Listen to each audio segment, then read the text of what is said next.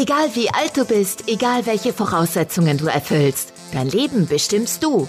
Der Mal dir dein Leben Podcast trifft auf Menschen, die über Leidenschaft, Beruf, Hindernisse, Träume, Erfolg und Erfahrungen sprechen. Sei dabei und lass dich inspirieren, wenn es jetzt heißt, mal dir dein Leben. Denn du gestaltest es genau nach deinen Wünschen. Los geht's!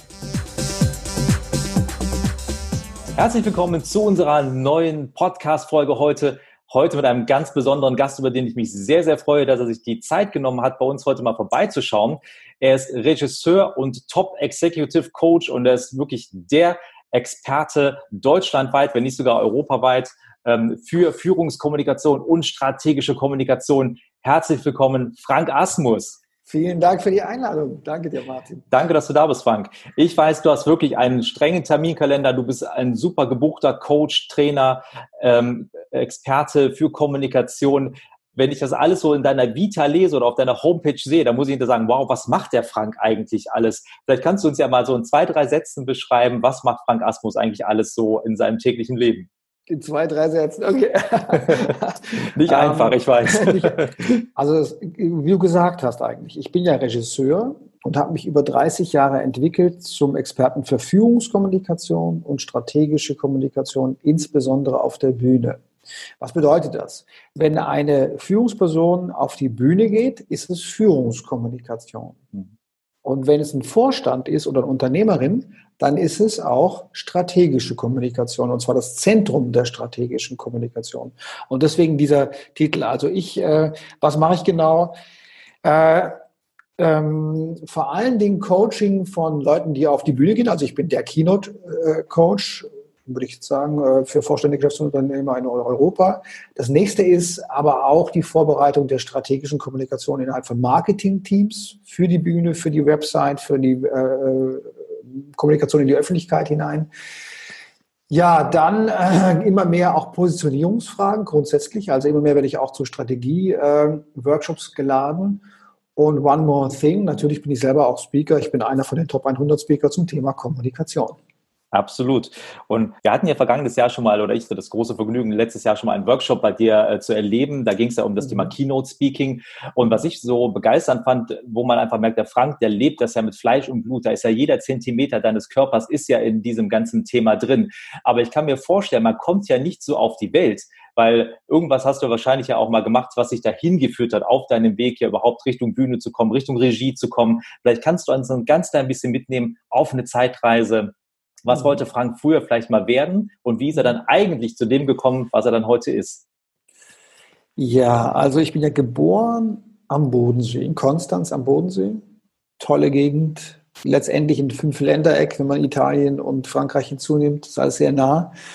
Und ähm, habe dann bin sehr früh von zu Hause ausgezogen, aber mit Freude. Ja, habe dann die erste WG mitten in der Stadt aufgemacht und äh, das war ist irgendwie wichtig für meine Vita. Warum? Weil ich halt äh, schon ein bisschen immer dieses Leading hatte. Also mhm. Menschen zu inspirieren, äh, hey, komm, wir machen das. Auch zum Beispiel als in der Jugendzeit habe ich dann bei Jugendforsch mitgemacht und äh, okay. Freunde inspiriert, ein U-Boot zu bauen. Weißt du? So? ich glaube, ich habe am wenigsten das U-Boot wirklich gebaut, aber ich habe dazu inspiriert ja. und dann die Leute unterstützt während des Prozesses. Und das ist so ein bisschen, was mich auch auszeichnet. Mm, und dann kam ich äh, damals, das äh, älteste Stadttheater Deutschlands, es steht ja in Konstanz, und der Ulrich Kuhn, der heute das Deutsche Theater hier in Berlin leitet, wo ich gerade sitze, der hat das Theater geschafft, das Theater so äh, umzubauen, dass es eigentlich zum Zentrum des kulturellen Austausches wurde. Das mhm. heißt, die tollsten Diskussionen haben da stattgefunden, die tollsten Partys haben da stattgefunden, äh, aber eben auch Konzerte. Und ich habe früher Bass gespielt in, äh, in, Bands und dann war ich irgendwie an dem Theater plötzlich und dann habe ich da der Art Theaterkurs gemacht bei Jo Eisfeld. Ja, das war dann so der Jugendmann an dem Theater. Und so kam ich mit Theater äh, zusammen. Und mein ähm, äh, toller Stiefvater, der war Kunstsammler. Und da gab es mhm. schon diese Kunstfeste immer am Bodensee. Also es war diese Begegnung mit Kunst auf der einen Seite und mit Theater. Und es hat mich fasziniert, diese Welt. Ja. Und dann hat mich mal jemand gefragt, was willst du eigentlich werden? Das war in einem äh, am Bodensee im Jazzlokal Seekuh. Und dann sagte ich, wie aus dem Nichts, Theaterregisseur. Hm. Und war selber überrascht über das, was ich gerade gesagt habe. und dann, ja, und dann äh, ging es einfach weiter. Dann war ich halt am Stadttheater als ähm, Assistent und dann habe ich mich beworben am Max-Reinhardt-Seminar mhm. der äh, Universität für Musik und Darstellende Kunst in Wien für Regie. Das war einfach das berühmteste, was es damals gab da in dem Bereich.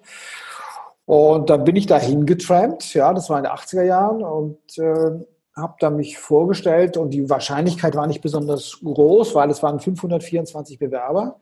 Für letztendlich wurden daraus 15 Leute, also vier, 14 Schauspielschüler und ein Regieschüler am Ende. Wow. Und dann wurde ich genommen. Und dachte ich, okay, dann werde ich jetzt Theaterregisseur. und das Lustige war, dass ähm, neben diesen tollen Arbeiten, die ich dann da machen durfte, ich habe da eben äh, Beckett entdeckt für mich, ich habe da auch schon äh, Shakespeare entdeckt und ich konnte da auch eine Bühne eröffnen. Das war die neue große Studiobühne des äh, Max Reinhardt Seminars. Hm, rief auch schon ein Unternehmen an, nämlich Apple, und hat gesagt, sag mal, äh, habt ihr irgendeinen tollen Regisseur oder Regisseurin, die so uns mal äh, auf so einer Conference irgendwie was Witziges inszenieren könnten und mhm. äh, ein bisschen Feedback geben und so. Und da wurde ich dahin empfohlen. Und das war dann meine erste Wirtschaftsarbeit. Die war natürlich ungeplant. Ja. Ja, und äh, Klar, der Weg ging dann weiter. Also verkürzt äh, gesagt könnte man jetzt sagen, jetzt über die 30 Jahre habe ich mich dann eben entwickelt zum Experten für Führungskommunikation mhm. und strategische Kommunikation auf der Bühne. Aber natürlich ging das hin und her und hoch und runter, wie das halt im Leben so ist. Ne? Ja.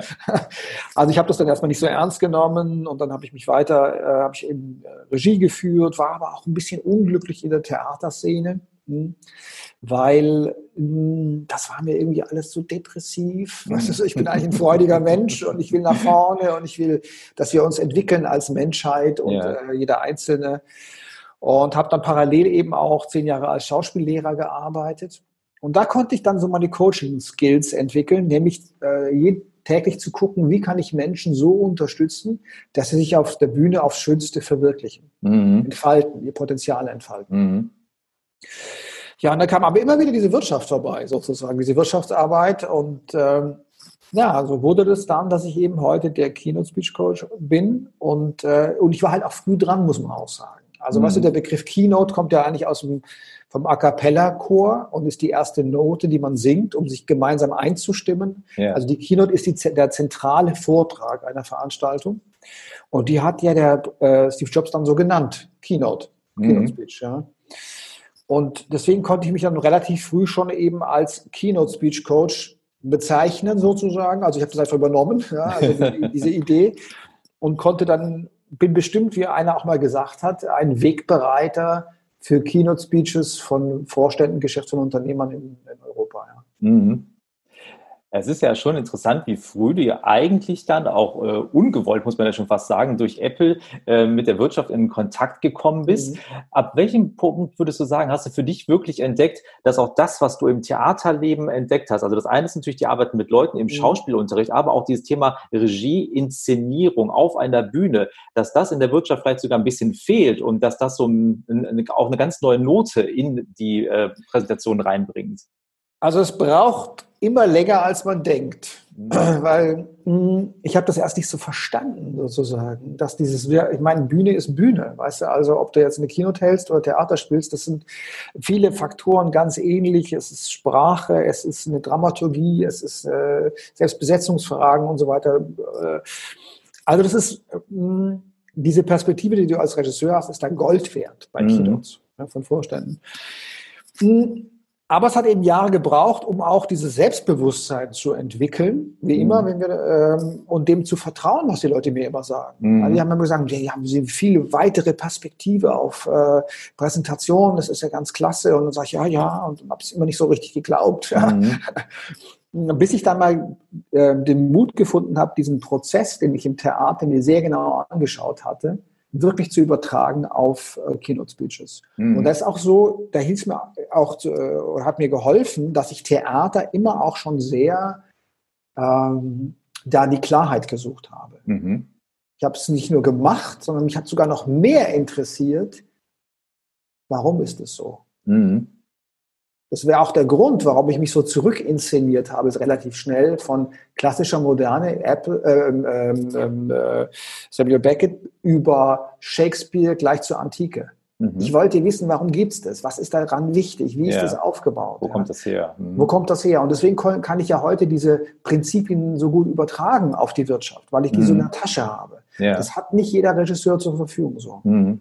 Gab es da wie eine Art Mentor oder irgendetwas, was dich da besonders irgendwie unterstützt hat, auch in den Weg zu gehen? Hast du jemanden gehabt, mit dem du dich auch darüber ausgetauscht hast, um mir auch mal zu gucken, ist die Richtung, in die ich da gehen möchte, ist das ein richtiger Weg oder wo du dich so ein bisschen dran gerieben hast, mal in Diskussionen, um zu gucken, was du da gerade machst? Wie passt das?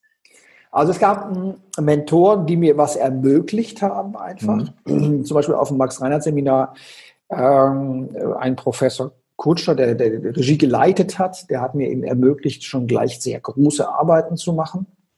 Und ich galt dann da so als das Regietalent der letzten 15 Jahre. Also deswegen, da konnte ich einfach wirklich tolle, große Sachen machen oder mhm. eben auch diese Bühne eröffnen. Dann natürlich der hm, Leiter des Reinhardt-Seminars, der diese Verbindung mit Apple hergestellt hat. Mhm. Und dann hm, gab es Mentoren später auch aus der Wirtschaft, ja, zum Beispiel einen Herrn Wilhelmi aus Frankfurt, von, damals von den Wilhelmi-Werken, der mir auch die, die Möglichkeit gegeben hat, in seinem Werk zu arbeiten. Mhm. Und natürlich gab es Leute, die auf, eher aus der Kunst, wie die Vera Kammerit, eine Gesangslehrerin, die sehr genau gearbeitet hat und auch versucht hat zu verstehen, wie ist der Prozess der Entfaltung von Menschen. Ähm, das war sehr, sehr inspirierend, mich mit ihr auszutauschen. Mhm.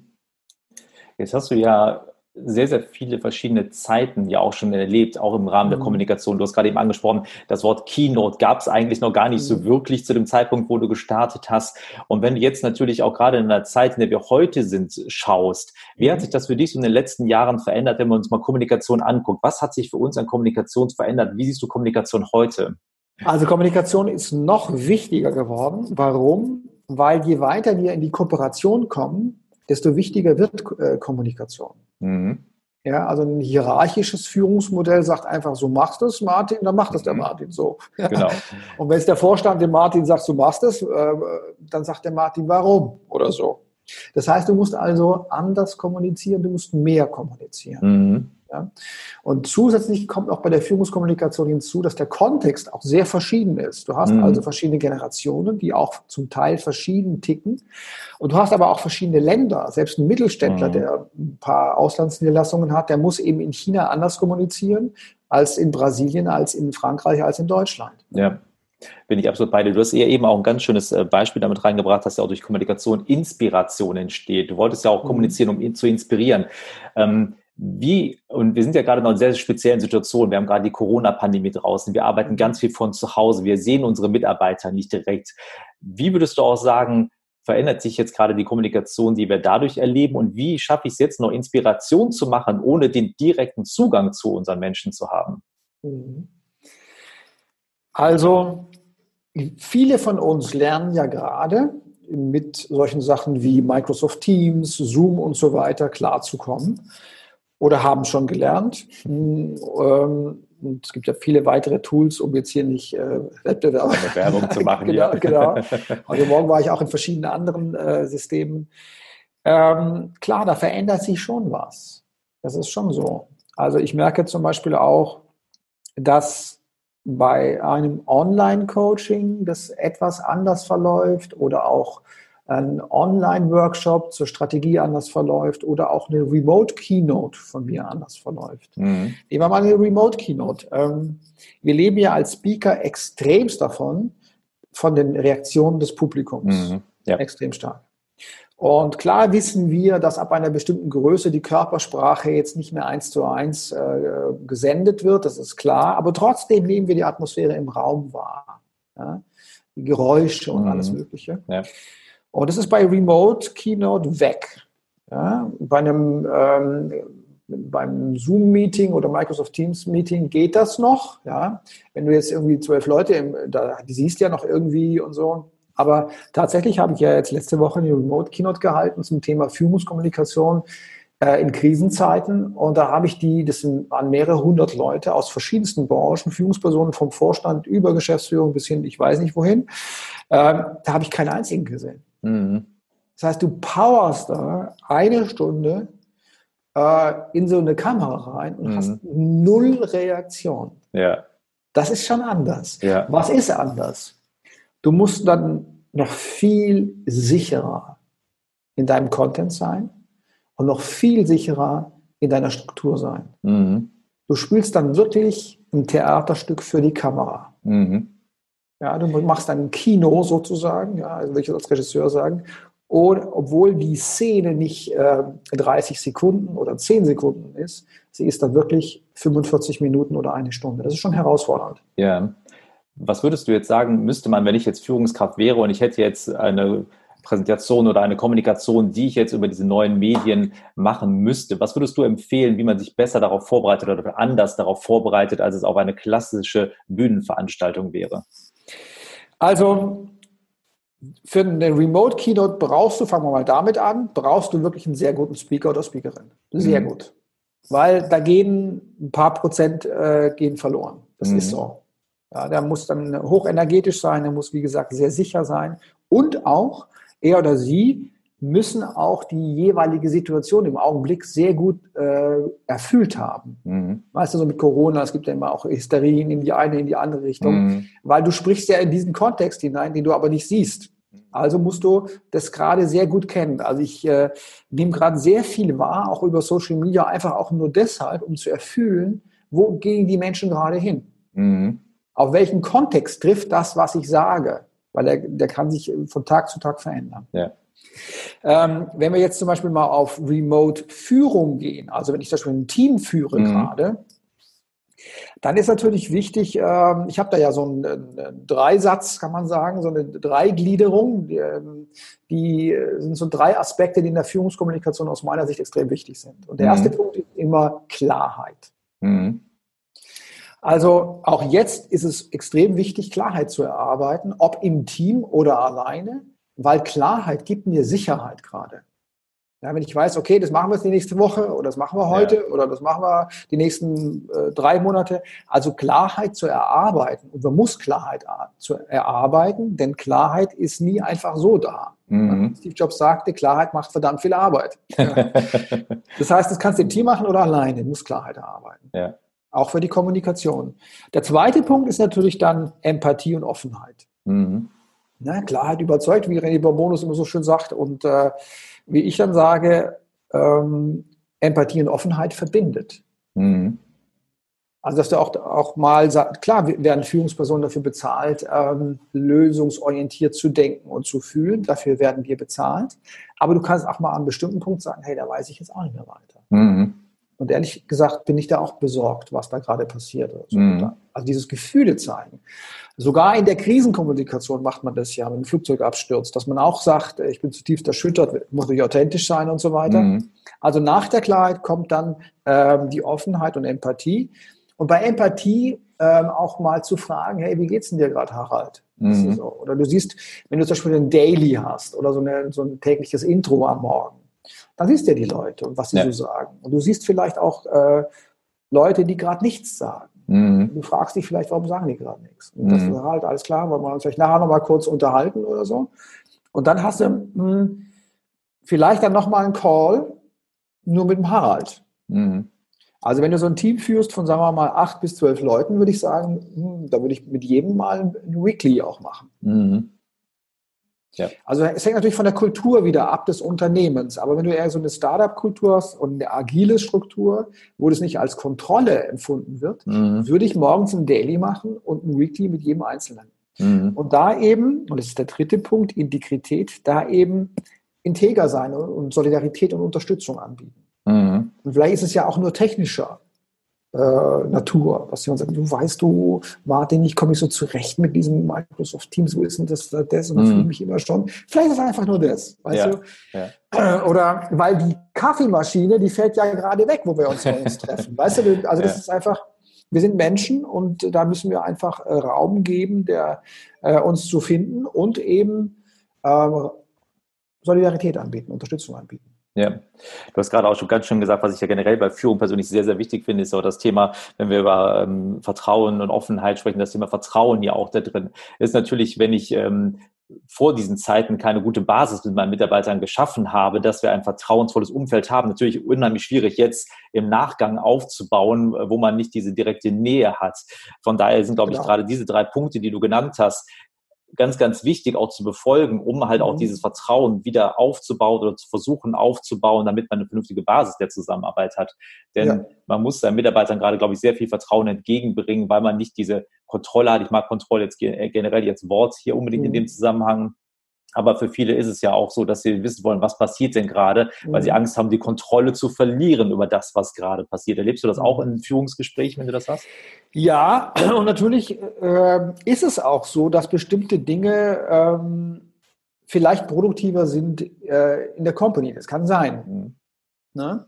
Also das Lustige ist ja zum Beispiel, äh, Beispiel zu nehmen, dass gerade auch solche Companies wie Facebook oder so die also ganz stark über diese Social Media Digitalisierung arbeiten, dass die aber an einem großen, großen Tisch sitzen mhm. und sich kurz, kurz, mal selber im Team Dinge zuwerfen können. Ja, ist auch ja. bei Zalando so. Auch die Vorstände sitzen da immer noch im Großraumbüro, weil es macht natürlich Kommunikation schnell und auch sehr effektiv in dem Augenblick. Ja. ja wenn man sich nicht ständig stört.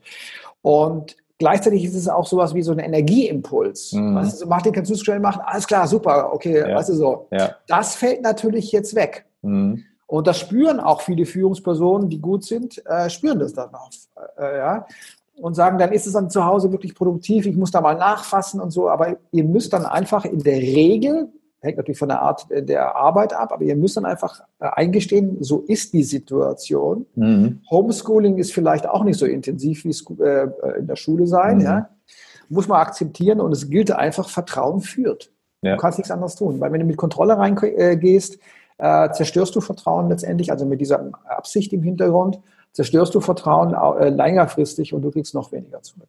Ja, bin ich 100% bei dir. Und äh, was du gerade gesagt hast mit dem großen runden Tisch, finde ich ganz spannend, weil ja gerade auch so Unternehmen ja auch von der Dynamik leben, die ja in so einem kreativen Prozess dann auch mhm. aufkommen kann. Und das kann man, glaube ich, wenn man sich in Person sieht, in einem Raum deutlich schöner leben und auch äh, laufen lassen, als das vielleicht digital der Fall ist. Aber nichtsdestotrotz werden wir uns, glaube ich, mit der Situation weiterhin auch anfreunden müssen, dass wir auch versuchen, das digital jetzt äh, aufrechtzuerhalten, mit ziemlich großer ja. Sicherheit.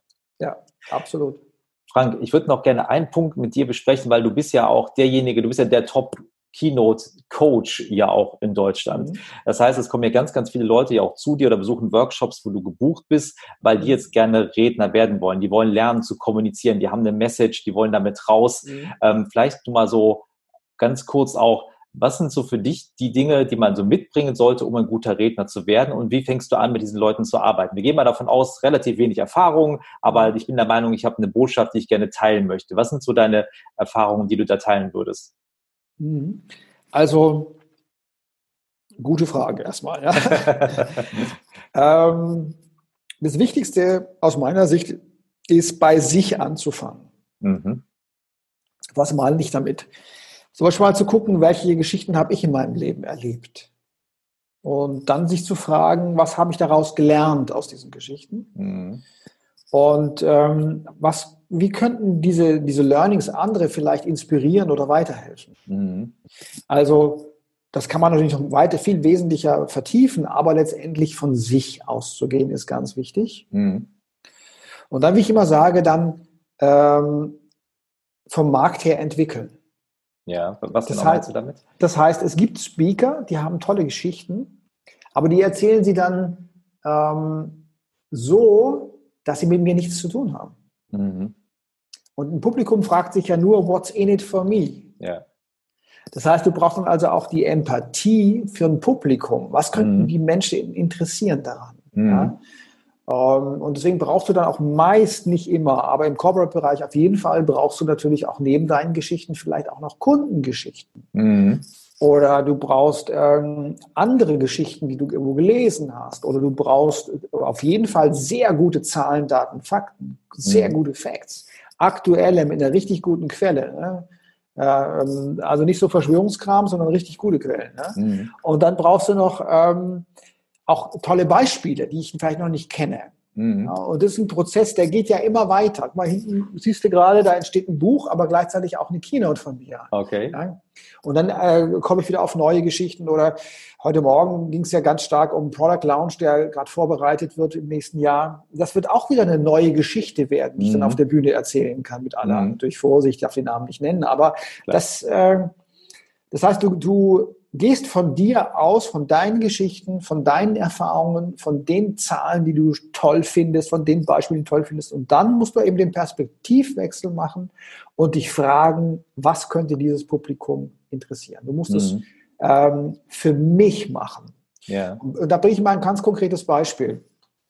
Äh, gestern hatte ich zum Beispiel ein Gespräch, da ging es um eine große Keynote, die ich äh, in Südeuropa halten soll. Bei einem, ein Unternehmen trifft sich da eben einen ganz tollen Ressort. Mhm. Und ähm, dann haben die Führungspersonen gesagt, ja, sie sprechen ja über, Kommunika über Führungskommunikation ganz stark und so, aber wir sind ja nicht nur Führungspersonen da. Mhm. Dann habe ich gesagt, na, ich rede, ich spreche über Kommunikation.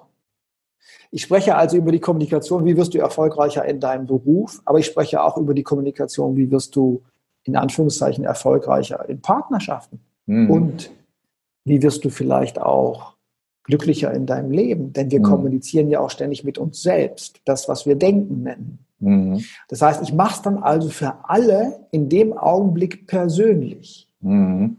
Weißt du? Und darum, darum kümmere ich mich drum. Und das heißt eben, von sich auszugehen und dann den, das für die Leute persönlich zu machen. Ja. Du hast gerade ein ganz, ganz tolles Stichwort gesagt, die Kommunikation mit einem selbst. Denn das ist was, was ich persönlich ganz oft in Unternehmen erlebe. Da wird sich mal ganz viel Gedanken gemacht, wie ich für andere kommuniziere und wie ich andere Nachrichten rüberbringe. Aber ich habe immer den Eindruck, ich vergesse erstmal darüber zu reden, wie bringe ich mir selber die Kommunikation eigentlich dafür gerade mhm. bei. Inwieweit würdest du sagen, ist das, will ich sagen, die Basis oder die Grundlage eigentlich, bevor ich anfange, mit anderen zu kommunizieren, sollte ich erstmal gucken, wie kommuniziere ich mit mir selber? Ja, da gibt es ähm, Bewegungen in beide Richtungen. Okay.